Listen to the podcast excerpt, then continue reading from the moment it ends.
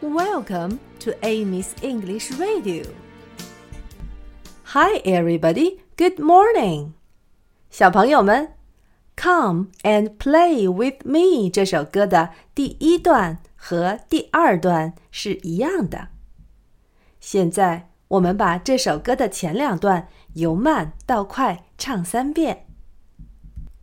Come and play with me.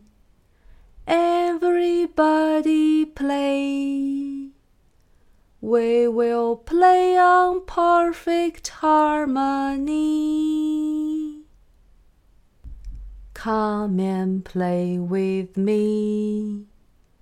Everybody play. We will play on perfect harmony. Come and play with me.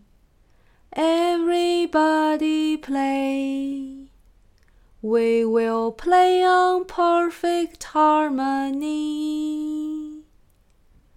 Come and play with me. Everybody play. We will play on perfect harmony. Come and play with me. Everybody play. We will play on perfect harmony. Come and play with me. Everybody play. We will play on perfect harmony.